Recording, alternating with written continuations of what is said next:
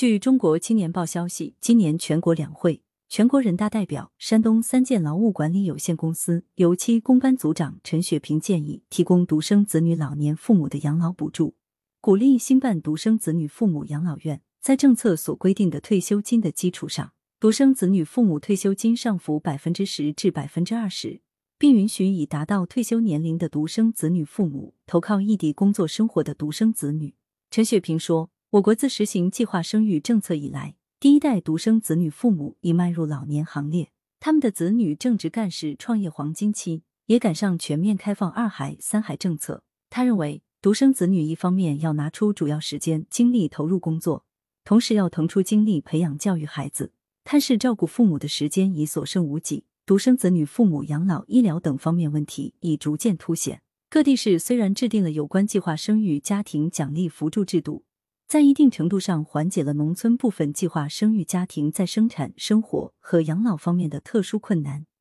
陈雪萍说：“随着社会进步，八零、九零后年轻人逐渐成为工作岗位的重要担当者，面临着没时间回家、承受高额房贷、生活压力大、教育成本高、消费增长快等问题。”而农村独生子女补助标准已经持续很多年，标准不变，即每人每月八十元，每年共九百六十元。他建议提供独生子女老年父母的养老补助，补助金与国家统计局发布的物价涨幅相联系，根据实际情况，在全国标准的基础上，上浮养老补助金实行城乡统一，以财政、税收、土地使用优惠等方面的政策，鼓励兴办独生子女父母养老院。以接纳的老年的独生子女父母数量为依据，适当减免税费。他建议适当提高独生子女父母的退休金，在政策所规定的退休金的基础上，上浮百分之十至百分之二十的退休金。在政府财政支持下，适当提高农村独生子女老年父母的养老保险金。